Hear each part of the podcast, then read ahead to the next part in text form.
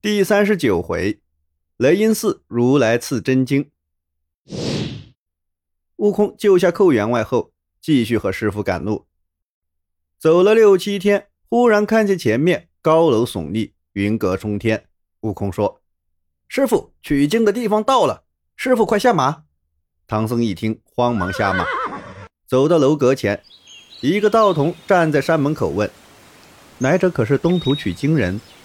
悟空认出他是灵山脚下玉贞观的金顶大仙，忙告诉师傅。唐僧上前行礼后，大仙领着唐僧师徒进了观，又叫小童烧香汤给唐僧沐浴，说这样才好登上佛地。第二天，唐僧换上锦衣袈裟，手拿锡杖拜辞了大仙，大仙将唐僧引上法门。唐僧师徒往前走了五六里，看见一条大江，波浪翻滚，约有八九里宽，既没有人，也没有船。唐僧又惊又愁。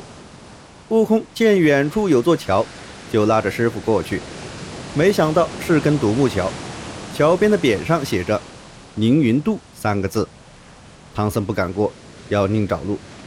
悟空见师傅和师弟都不敢过，就跳上独木桥。摇摇摆摆跑了过去，高叫道：“过来！”可是师傅师弟仍不敢过，就跑过来拉着八戒上桥。八戒害怕的趴在地上说：“呃呃，太滑了，我过不去。”这时忽然看见一个人撑了条船过来了。船到岸边，唐僧师徒发现是只无底船。悟空火眼金睛，认出撑船的是接引佛，但没有说出来。唐僧害怕，不敢上船。接引佛说：“船虽然没有底，古往今来都能普度众生。”唐僧还在怀疑。悟空趁他不注意，把他往船上一推，唐僧站不稳，跌进了水里。接引佛一把将他拉到船上。唐僧边抖衣服边埋怨悟空。这时，悟空已经把八戒、沙僧和白马都拉到船上了。接引佛轻轻一撑，船飞快地驶向对岸。船到江心，上游忽然飘下一具死尸。唐僧见了，大吃一惊。悟空、八戒和沙僧指着尸体，一起说：“师傅别怕，那是你。”不一会儿，船过了凌云渡。师徒上岸后，悟空才告诉唐僧，刚才那人是接引佛，师傅已经脱了凡胎。师徒四人继续向前，不久就登上了通向灵山的石路，逍逍遥遥来到雷音寺山门外。四大金刚见了唐僧，忙行礼。一位金刚说：“圣僧稍等片刻，等我进去禀告一声。”说完，报到了二门上。二门上又报到了三门上。三门神僧急忙到大雄宝殿，向如来佛祖报告。如来听后十分高兴。叫八大菩萨、四大金刚、五百罗汉、三千揭谛、十一大药、十八伽蓝排成两行，然后传出金旨，召唐僧师徒进殿。唐僧师徒来到大雄宝殿，见了如来，倒身就拜，奉上通关文牒，说：“奉大唐皇帝谕旨，来拜求真经，以济众生，望我佛慈悲，早赐真经，也好回国。”如来佛就将经卷的事讲了一遍。如来叫阿罗、伽叶两位尊者带唐僧师徒去用斋。用斋后，到真楼宝阁领取经典。阿罗、伽叶领唐僧看完经名后，问唐僧有没有东西送给他们。唐僧说来得太远，没带东西。阿罗、嘎也笑着说：“好呀，白给你们经，太便宜你们了。”悟空见他们不肯传经，叫起来：“师傅，我们去如来佛那里告他们。”阿罗、嘎也忙说：“别叫，到这边来拿经吧。”八戒、沙僧劝住师兄，转身接过经书，一卷一卷放在包里，驮到马上，其余的包成包袱，由八戒和沙僧挑着。唐僧师徒叩谢了如来，又拜辞了众神仙，下山赶路了。正走着，忽然闻见阵阵香气，只听见一声巨响，半空中伸出一只大手，把经书全部都提走了，吓得唐僧连连叫苦。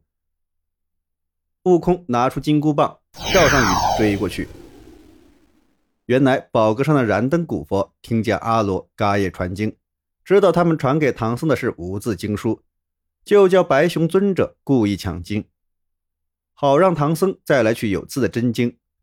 白熊尊者见悟空追过来，忙将金包撕碎，抛了下来，然后回去报告古佛。唐僧师徒四人连忙收拾散落的经卷，打开一看，卷卷都是白纸。悟空想，这肯定是阿罗、嘎叶没要到东西，故意传给五字的空本，决定去向如来佛告状。于是师徒四人又回到雷音寺。如来佛听悟空讲完后，笑着说：“这事我早就知道，因为经不能随便传，也不能随便取。原来比丘给人家讲经。”要三斗三升黄金，我还嫌他要的少了。这本是无字真经，只是你们东土的人看不懂罢了。阿罗、嘎叶奉如来的金旨传给有字的真经，他们来到传经宝阁，仍旧要东西。唐僧只好拿出紫金钵盂给他们。阿罗接过，微微一笑。嘎叶进阁去取经卷，唐僧叫道：“徒弟们，好好看看，别像上次一样。”如来请灵山众佛、圣僧召开传经大会。传经会散后，打发走了唐僧师徒。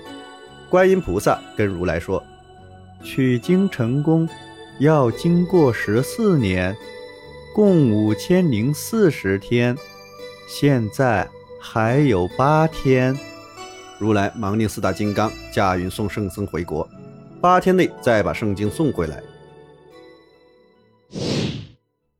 四大金刚刚赶上唐僧，叫道：“取经的，跟我来！”唐僧等人连同白马立即飘飘荡荡驾在云上。一天一夜后，接地赶上来，凑在金刚耳边说了一些什么话。金刚听后，把风按住，唐僧四人连马一块摔在地上。原来观音菩萨在查看唐僧取经路上的历难博时，发现佛门久久归真，唐僧只受了八十难，还少一难，所以命接地去赶金刚，让唐僧再遇一难。唐僧等人落地后，发现已经来到了通天河西岸，找不到船和桥，没有办法过河。忽然听见有人叫喊：“唐圣僧！”来这里！师徒们抬头张望，见一个大白赖头龟在岸边探着头叫：“师傅，你才回来，我等你好几年呐。”唐僧等人又像去西天一样，一起上了龟背，直向东岸驶去。老龟四脚找水，跟走平地一样。快到东岸时，天有点黑了。老龟问唐僧：“那年托你向如来佛祖问我几时能修成人身，你问了没有？”唐僧专心取经，忘了问，所以低着头不敢回答。老龟生气了，把身子一晃，沉下水去。唐僧师徒全部掉在水里。幸亏离岸不远，唐僧已经脱了凡胎，没有沉下去。白马是龙，八戒、沙僧水性好，悟空神通广大，他们帮师傅登上东岸。忽然又刮起一阵狂风，电闪雷鸣，沙石乱飞。唐僧师徒忙按住金包，悟空拿着棒在一边守护着。师徒四人劳累了一夜，天亮时才风停雷止。太阳出来后，他们忙打开金包晾晒经卷。一个渔民发现他们。忙叫来陈家庄的陈诚等人。当年悟空、八戒救过陈家的儿女，陈诚没忘恩情，请唐僧师徒进庄休息。盛情难却，唐僧师徒收拾起经卷，跟陈诚来到陈家庄。全庄男女老幼都到村口迎接。在陈家用过饭后，唐僧就要告辞。陈家兄弟和全庄的人都不让走，唐僧师徒当天晚上就在庄里过夜。当天夜里，唐僧守着真经，一步都不敢离开。半夜，他把徒弟们叫起来，牵上马，挑着担，让悟空设法打开庄门，顺着小路往东走。这时，半空中又响起金刚的叫声：“逃走的，跟我来！”顿时，唐僧师徒连马带精冲到空中。四大金刚不到一天就把他师徒送到了东土大唐的京城长安。四大金刚说：“圣僧，为了不现金身，我们不下去。大圣他们三个也不用下去了，你自己传了经就回来，跟我们一起回灵山交旨。”悟空说：“你们话虽然有理。”但我师傅一人挑不动担子，又牵不了马，我们必须送他才行。金刚说：“观音菩萨规定八天返还，现在还有四天多，你们快去快回，不得延误。”说完，便将唐僧四人放到地上。那唐太宗自从贞观十三年送走唐僧后，就叫人在长安城关外修了一座望京楼，并且年年都来这。这天，太宗刚好出宫，来到望京楼，忽然看见西方满天瑞气，并飘来阵阵香气。远远见唐僧师徒过来，忙率领文武官员下楼迎接。唐僧见了太宗，连忙下拜。太宗搀起唐僧问：“那三位是什么人？”唐僧说是途中收的徒弟。太宗十分高兴，忙叫他们一块回宫。满城的人都知道取经的人回来了。纷纷出来迎接唐僧。原来住在弘福寺里的大小僧人更是特别高兴。唐僧进朝后，叫悟空、八戒、沙僧抬了包袱，把经卷取出来，由官员传递给太宗。太宗问起取经的经过，唐僧一一奏明。走了十万八千里的路，历经十四个寒暑，经历了许多王国。唐僧叫悟空把通关文牒取出来，呈给太宗。第二天早朝，唐太宗对群臣说：“唐僧的功德极大，他一夜没睡，想了一篇序文，准备赠给他。当时叫人记了下来，然后召唐僧上殿，将序文递给唐僧说：‘为答谢你的功德，我想了篇序文，不知好不好？’唐僧忙叩头谢恩。太宗又叫唐僧把真经讲诵一遍。唐僧说：‘如果要讲真经，必须找佛地。’太宗忙命官员把经书各捧几卷送到圣洁的雁塔寺。太宗亲自到雁塔寺听唐僧诵经。唐僧登上高台，刚要诵读，四大金刚现出身，在空中叫道：“诵经的，跟我回去！”